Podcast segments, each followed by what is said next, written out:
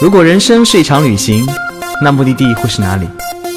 你可以选择带着疑问留在原地，也可以有多远浪多远。欢迎收听最新的一期《有多远浪多远》，我是道哥。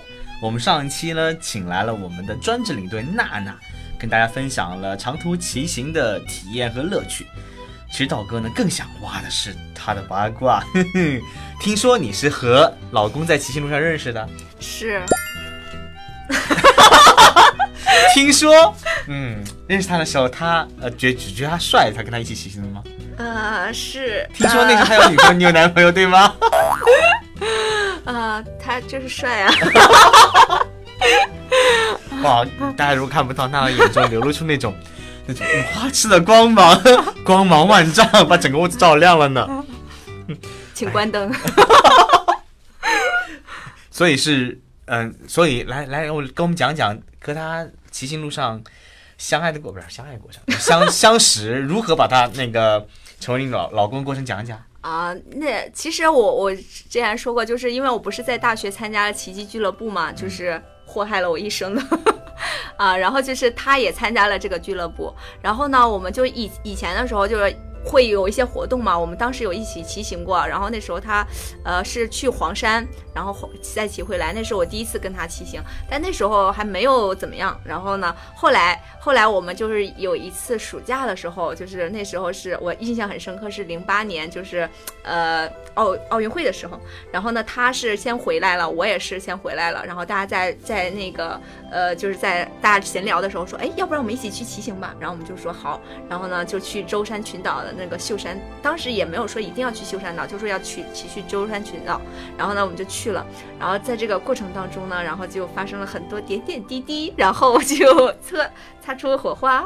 然后 主要其实就是我们在这次旅行当中，然后确定关系的吧。所以前前前前一段道哥说你有男朋友，他有女朋友那段我们可以剪掉了。可以的。所以你们在一起的时候，你们各自分手了吧？分手了，我们这么三观三观那么正的节目，这个很重要。好好好，分了分了分了。好，哎，所以你们在一起多长时间就闪，就就就嗯就结婚了呢？其实我们在一起挺长时间，我们是一三年才结婚的，零八年其实就在一起了。其实为什么道哥问这个问题呢？是因为我知道娜娜当时结婚了以后做了一件很勇敢的事，裸婚旅行。嗯，对，就是不穿衣服。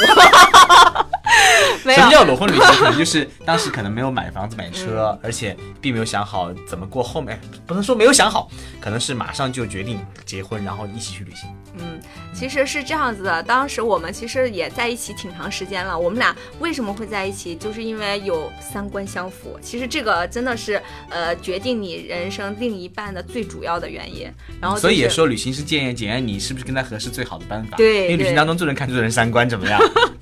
啊，然后当然我主要第一点还是帅。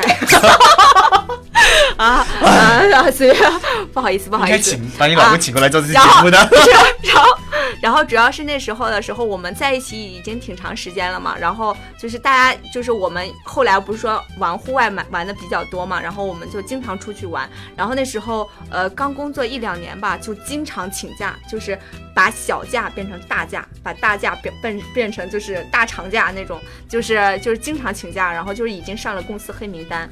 然后就是我每次去请假的时候，老老板都是黑着个脸的。然后每次一请假的时候，我都发现我在公司的地位特别高，特别重要。所以你跟你老公 不在一家公司？不在一家公司，经常出去玩嘛。然后就是他，他也经经常会买一些机票啊什么的。就有一次的时候，他在那个我睡睡得比较熟的时候，然后他就。就买了一张机票，然后我当时也不知道是怎么样子的，然后睡得比较迷迷瞪，然后当然等我醒问的时候，他说是呃大概半年之后去巴厘岛的一个往返的，倒是真的很便宜，我们两个人往返才接近不到四千这样子，就是非常便宜。然后但是我看了一下时间，真的是就是前不着清明后不着端午的那种，就是我我说我这去哪儿请这么长时间的假期？巴厘岛应该玩不了多久吧？当时是多长时间的来回票？十三天，来回十三天机票在巴厘岛，哇哦，你们好，嗯，我们我们就是在哪 在哪儿都可以玩很久。然后当时就觉得，你知道，半年很快就过去了，然后就是日子一点一点一点的在。想怎么骗假期，对吧？对我连什么我妹妹结婚啊，什么家里有事儿啊，什么弟弟怎么样，我这些全部都用过了。就是你知道吗？就是我真的，是想你真的结婚了吗？我没有啊。然后我就想说，我可能要换一家了，你知道吗？就是好多借口我都用过了，然后，然后最后实在没办法，然后就是快要接近的时候，你知道吗？就是十三天假期，会不会想到什么？婚假，对，当时我们就觉得，然后就就是其实那时候就是也没有说一定要怎样，然后我们两个相识，就是在一个午后，大家大概稍微商量了一下，然后就决定了，然后第二天我们就去领证了。哎，说起那个婚假，呀，你知道稻草人这边有一个很奇葩的政策，我们二婚也有假期，当然不是鼓励大家二婚了。哎，我都考虑过于。是很多人在我们这里就在商量怎么请假，说、哦、我们先请婚假，过段时间再离婚，再请一次婚假。我说呵呵哒，好吧。我们当时都想过复婚有没有什么 什么要婚假，然后后来我们都说实在不行了，我都只能生孩子了，知道吗？先把产产假请了，对吧？嗯对至于有没有再说。然后后来我们就真的是那时候就是当时真的是什么都没想，就是为了这十三天假期，然后就就结了个婚，对，哇哦，好，好的，是吧？好我现在我现在觉得好傻，你知道吗？然后等我结婚好久之后，我才知道啊，彩礼，彩礼是什么东西？彩礼什么东西啊？彩礼，然后我觉得亏大了，你知道吗？然后就其实那时候就没有考虑太多，主要是当时双方父母都见面了嘛，也没有说要反对，就觉得结婚是顺理成章的，但也没有考虑过太多的东西。然后现在想想还是，但我相信一定你认认定那个人，觉得是他可嗯以你托付一生的人，你才会做这件事情，对吧？嗯，应该是吧。是的，是的，是的。哇，你简直是虐狗节目！哼，哎，那后来为什么决定踏上一段长时间的义工旅行呢？嗯，其实这个跟那个我们后来就是去新西兰打工，就是有一定的关系。因为后来的时候，我们俩，呃，我为什么其实会认定这个人，很大一部分原因就是，嗯、在我的心目中，就是我只要说要去哪儿，他永远都会陪在我身边啊。虽然说我现在想去骑行，他也不要跟我啊，这叫题外话。但是，他是不是但是，骑不动了？嗯、你懂的，对男人不好。不是这个，不是，就是说后来为什么呢？就是我们在去尼泊尔的时候，我们当时去尼泊尔玩的时候，然后我就是破天荒的看过一本书，叫《打工旅行》。然后那时候看完，就是有一天就突然间把它看完之后，我就决定要去了。然后少哦，你说那本书，我还想起来，这个我们一三年还请过这个 作者来做过分享呢。呃是叫什么什么飞来着？吴飞是吧？哎，对对对对啊，真的真的，是他对啊，哦。然后我我就是因为看了他这本书，然后道哥人际脉很广哦，突然觉得你这个朋友值得交。我好像搞定他联系方式了。啊、然后呢，我就看了他这本书之后呢，当时我就决定要去。然后呢，少爷我就说少爷，你把这本书看一下，我打算去看，打算去打工度假。然后呢，他就看完了之后，他说：“那我们开始准备英语吧。”就是你知道吗？人生就是就是那时候你会觉得特别的幸福，就是当你说你要做一件事的时候，他会默默的无闻的跟着你，为你做准备，然后你有跟你没想过。是你老公在背后给你灌输各种这样不要说的我的人生突然这么恐怖。一直一直在背后给你各种样的理由，由头让你觉得你自己在做决定，可能是他帮你做好了决定，等你说出来了而已。好吧突，突然觉得你套路好深的人，啊、然后其实这样很幸福。嗯当你想做一件事情时，有人在背后支持你，而且愿意跟你一起去做，哇哦！嗯，然后后来我们就在那个上班的过程当中就决定了这件事情，然后就默默的做准备。后来我们就真的去了，然后去了之后呢，然后就是少爷，少爷啊、我老公叫少爷，然后那然后个少奶奶，然后我我就是，然后他就很喜欢那种研究研究型的，就是比如说他要去一个什么地方的时候，他会把攻略做的完完全全。以前的时候我还做一些攻略，后来有了他之后，我们所有团队的，就是大家玩的一起朋友的，只要少爷去，我们都什么都不用想，他会把所有事情都计划好。然后我们要去新西兰。打工度假的时候，他也就是各方面的资料都查了之后，他就发现了有换宿这件事情。然后，而且就是说，呃，可能就是在国内的话，换宿这件事情就是义工嘛，就是在国内叫义工比较多，可能还相对来说，呃。范围比较窄，就基本上可能就是青旅这种，嗯，然后就是就是没有范围那么多。然后当时他就看了一家网站，就是国外的嘛，然后叫 Happix，然后那上面呢就有很多很多的不同的。类型的换宿，然后当时他就说，哎，他说我们到的时候可以不用去住旅店，然后先去他家，然后我们这样又可以熟悉当地的环境，然后又可以把一些该办的事情，比如说办这个证啊、那个证啊，然后或者说翻译啊，或者说弄车啊什么的，然后就把它弄好。结果我们就从那时候我们就了解到义工这件事情了，然后就从此之后就一发不可收拾，然后就呃，在我们后来就在新西兰做了有十，就住了有十二家吧。过了不同种的换宿，然后后来我们呃当时决定，其实当时也是这样想的，就是说我们可能要回来了嘛，又感觉要过上了上班的生活，又要请假什么的，就很恐惧，然后就说哎呀，我们要把这个假期长一点。所以你们在新西兰待多长时间？我们在新西兰待了二十个月，二十个月，因为我记得好像新申请新西兰的那个打工旅行是一年的期限，对，它是一年，然后就是你有那个签证之后，它还可以延签三个月，嗯，就是延完了之后，我们觉得没没玩够嘛，然后我们就去又延了三个月，就延延请了，又延长了五个月的。就旅游签啊，然后我们就跟他们说，哎呀，我们还是很喜欢新西兰，我们还有很多很多地方没有去，怎么怎么样的，然后就又延了五个五个月的旅游签，然后又在那边待了很长时间，所以说我们待了很多家换宿。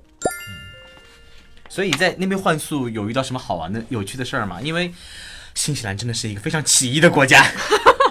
新呃就很多呀，就比如说我们第一家就特别有趣，我们当时去的时候，他他。招的那个是这样子的，他说，嗯，我要做一部科幻电影。我需要，我需要那些人，就是我需要来到幻宿的人，需要可能会呃关于摄影啊、拍照呀，或者是做道具啊，或者是做服装感兴趣的。而我我自己就因为我自己后来又学了设计之后，就对手工啊这些东西特别感兴趣，然后我就很喜欢鼓捣做衣服啊什么的。然后我就说我会用缝纫机啊，我会呃缝缝衣服啊。然后少爷说他会摄影啊，然后会做道具啊什么的，动手能力还可以嘛。然后他就说好，那你们就来吧。然后我们就去那边就帮他们就。说呃，做少爷就帮他们做道具啊，还帮他们拍摄，然后就拍宣传片什么的。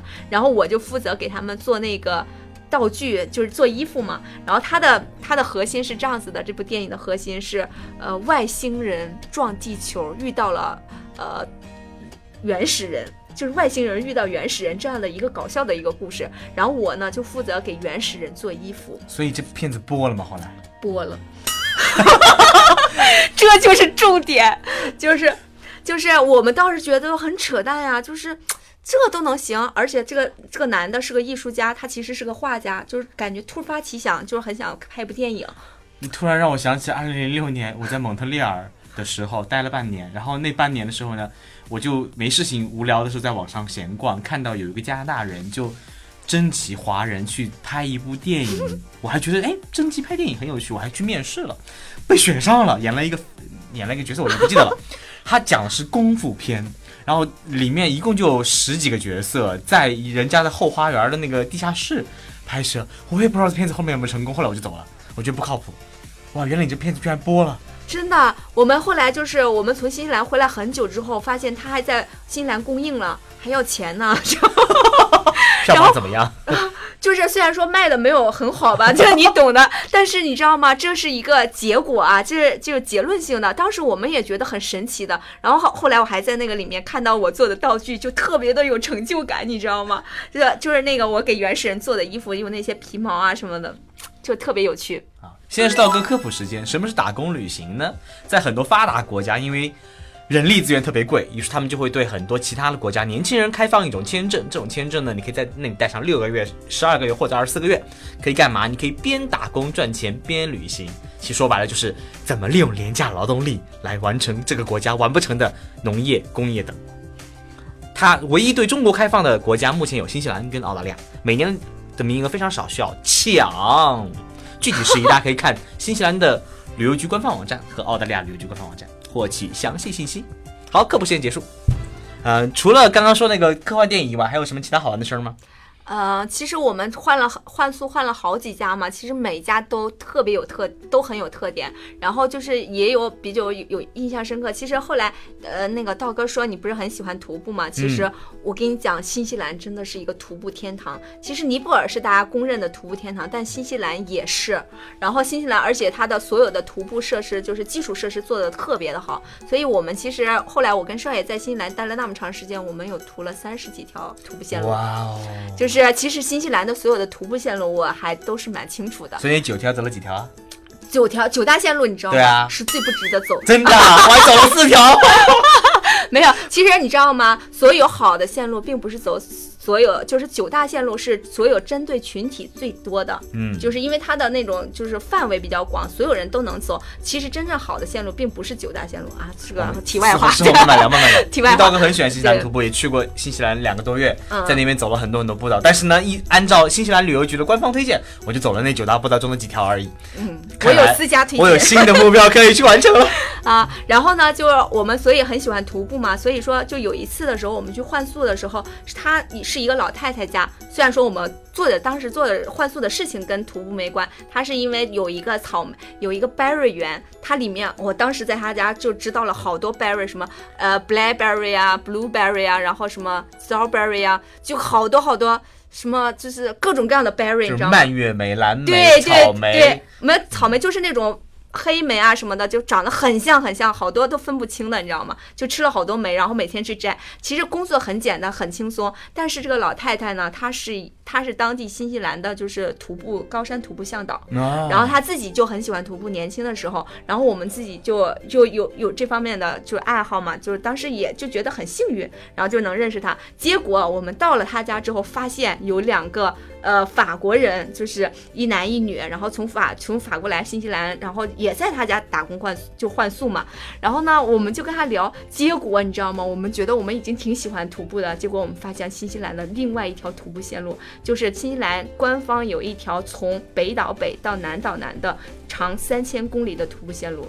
哇，这好酷！就是对，大概走就。正常走的话就是三个月到半年这样子的，然后这两个人呢，就是听说了这条线路之后呢，做了很多准备，然后就来图的，然后结果走到那个提亚诺那边的时候呢，他自己觉得就是呃精力或者说生活费也不够了嘛，就要停一停，正好在那边换宿。但提亚诺已经很难了，已经。呃，对，基本上快走完了，他已经废了好几双鞋了。当当时就是。见到我们的时候已经废了好几双鞋了，然后我们就又崇拜了一下，你知道，人外有人，天外有天，你知道吗？就是觉得自己很牛的时候，别人比你更牛。然后就是就是这个世界真的是要出去看看了之后才知道自己多渺小。然后就是呃，我们就很幸运嘛。然后那时候在那个地方，然后就是跟他们一起。然后后来因为大家都有共同的兴趣爱好，然后也走了几条步道。然后走完之后呢，然后老太太还带着我们走了一条官方 D，就是 DOC，就是新西兰。官方没有在，就是地图上标注的一条线路，是老太太自己的私家线路。哇！然后带他们带他们去走，你知道吗？那时候就是特别的特别神奇。然后就是那条线路呢，他们都没有具体的路线规划，只有那么几个就是指指南，然后说遇到一块大石头之后左转。然后遇到什么瀑布往上爬，然后都是这种指 指指导性的方案，然后就就然后他们就去走了。但是整个当时我们在他家的时候，还有一个美国的小伙，大概十八岁。然后他们整个这个徒步的时候，就体现出了人生阅历的在 在人生活中的体验。就是他们在爬的时候，其实有很多都是没有路的，因为它毕竟不是一条专业已经规划好的徒步线路。然后整个就是过程当中，老太太就是就是已经在悬崖上都快掉下来了，都很淡定。小伙儿就就是在悬崖边上握得稳稳的，然后就那个美国小伙儿都感觉就是浑身发抖，就能体现出他就是很害怕嘛。然后，呃，像那个法国小伙儿呢，就比较体力比较好，一直在前面，然后少爷呢就在旁边看热闹。就是说，哇，这些人真的是太太有趣了。就是所以，所以你们俩走的时候没有任何的感受吗？比如说害怕啊、惊吓？他也害怕，他也害怕呀。你没走？我当时没走，我和那个法国姑娘，我们俩打算在家就是悠闲的过过两天，还好没有去那条线，真的好难好难。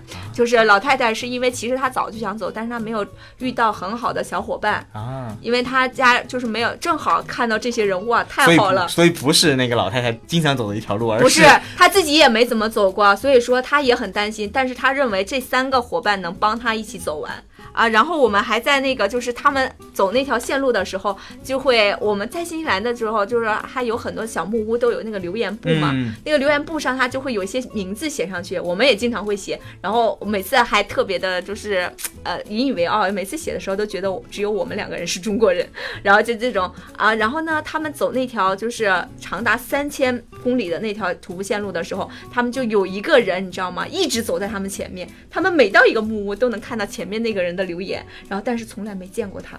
然后后来的时候，就是你知道，就是这个过程当中特别特别，他们就觉得很不可思议，你知道吗？就感觉明明有种有一个人一直在就指引着他们嘛。然后后来呢，后来他们就有一次之后真的遇上了之后，我就很神奇，他们就认识了。但是我们后来在徒步的过程当中。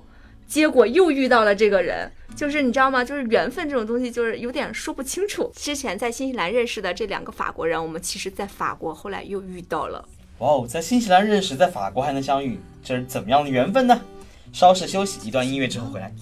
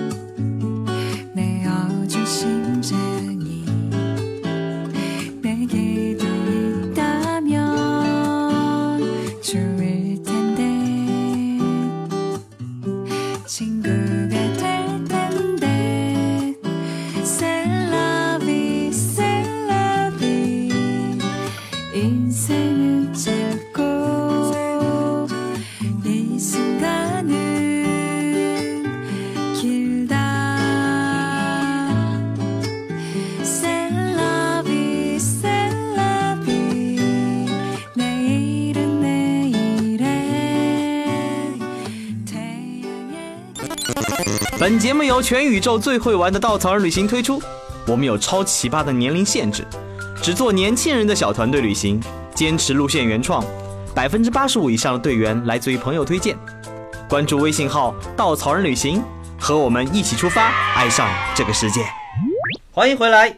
哎，刚刚那你说在法国认识，呃，在新西兰认识那两个法国人在法国相遇，难道是无意间撞见的？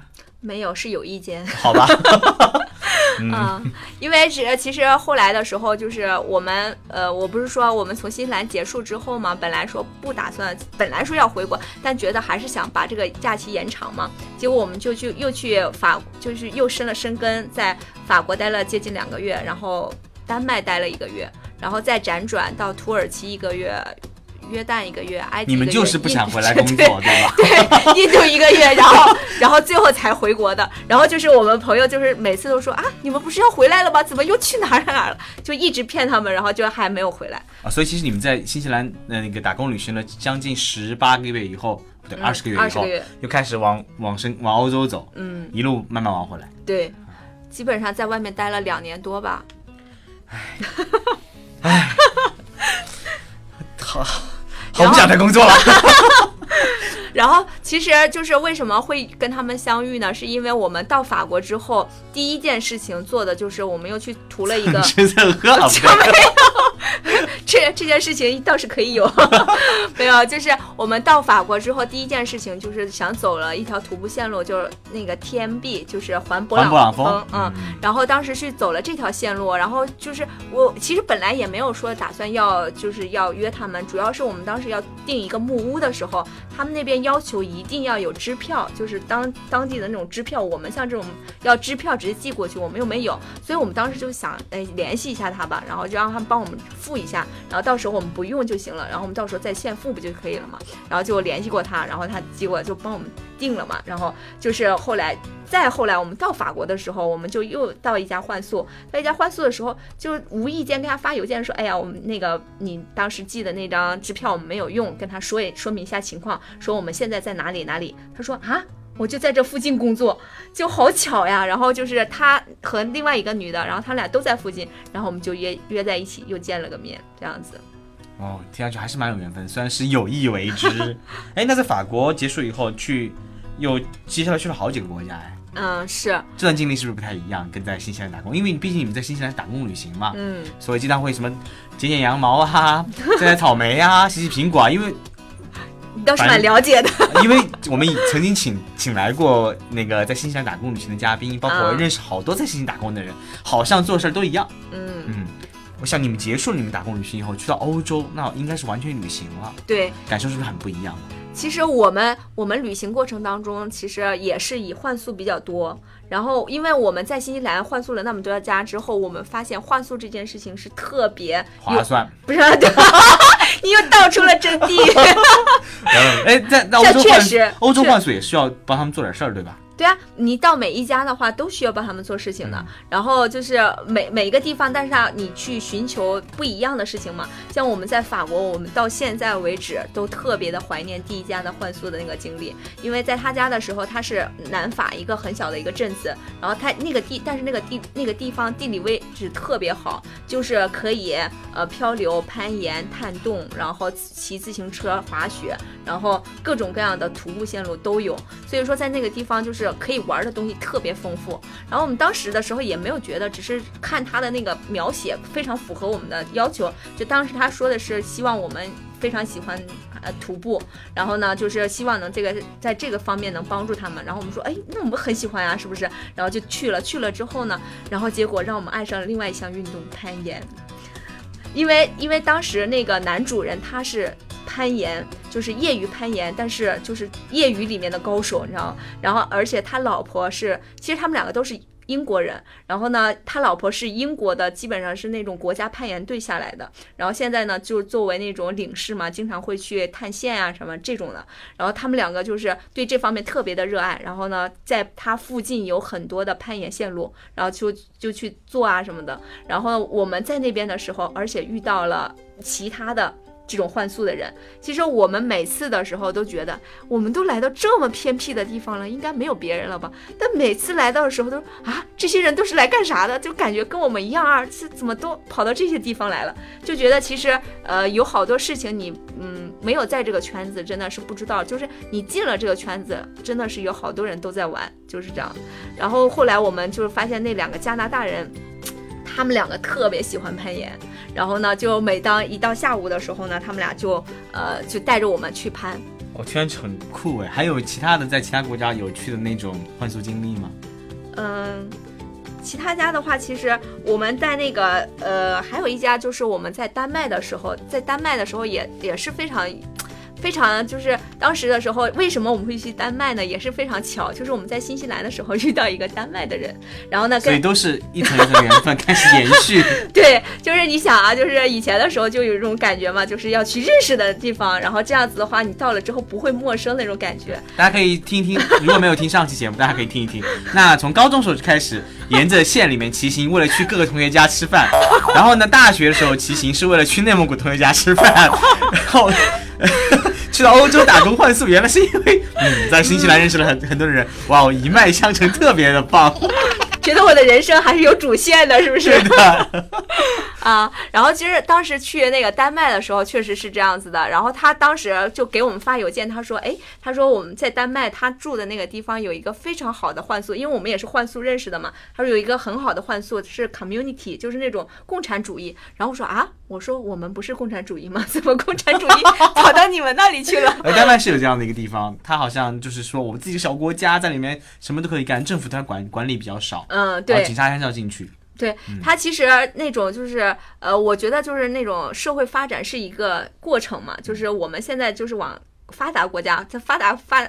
发展发展，你知道吗？要往原始的那个过过程走，就是这种感觉。然后当时我们就觉得，哎，这个概念挺好玩的，就觉得共产主义，你说就觉得这这是要要干什么呢？然后我们就过去了，然后就觉得确实挺有意思的。然后就是它里面的话，呃，相当于来说，嗯，你不。你如果说你加入了这个社区，那么如果说你有工作的话，那你把你把你工资的百分之七十还是七十几，然后你交给这个社区，然后你留一部分你自己用，然后呢，这个公社会给你提供吃饭、住宿，然后以及其他的这些是。呃，保证啊什么的都有，当然他国家也会有嘛。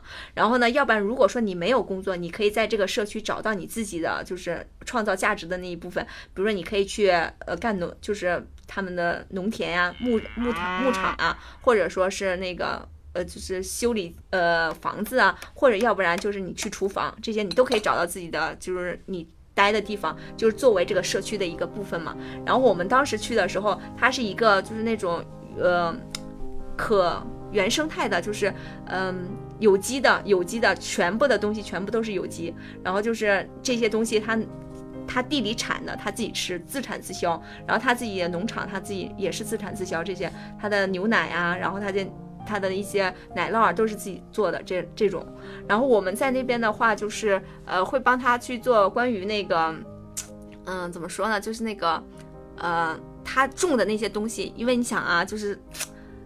有有机的嘛，就是不要打农药嘛。嗯那那个草长得就很疯狂嘛。嗯，我们就是去拔草的，啊、然后就会去拔拔那个草，然后但是那个草长了。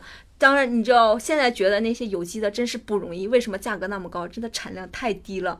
那个草长得比萝卜，就是我们去拔那个萝卜的时候，基本上看不到萝卜，只看得到草，然后就拔拔啊，这不是萝卜吗？然后插回去，然后就这种，然后就反然后。但是我们当时在那个社区的时候，比较好玩的就是，呃，有很多不同国家的人都在那个地方。然后就比如说，你会遇到韩国的呀、日本的呀，然后什么捷克的呀，各种各样的人都在一起。然后大家会成为一个小团体，然后大家就经常一起玩，还会开 party 啊什么的，特别有趣。我想在旅行路上的那种感觉，有的时候像流浪的感觉，特别自由自在。而且当你在外面时间长了以后，你回来是需要很大勇气的。嗯，所以当时你们决定回来是什么样一个契机？因为刚刚也说你们无限期延长了很很多的行程。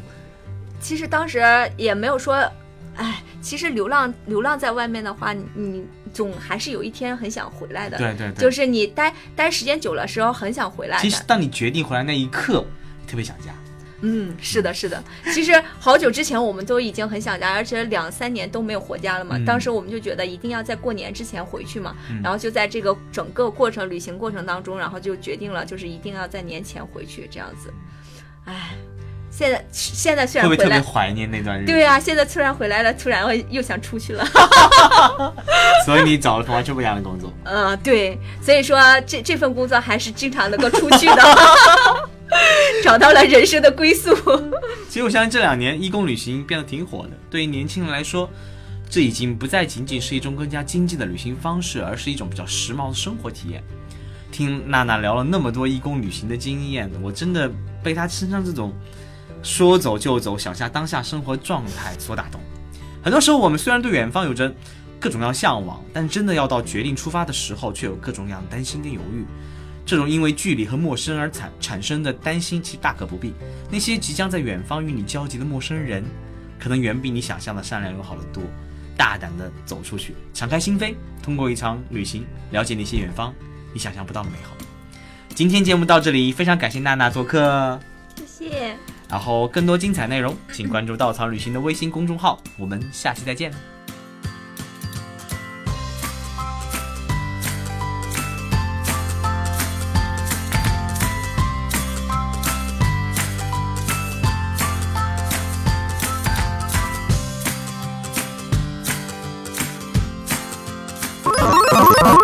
请搜索“稻草人旅行”，和我们德艺双馨、颜值出众的领队一起出发，爱上这个世界。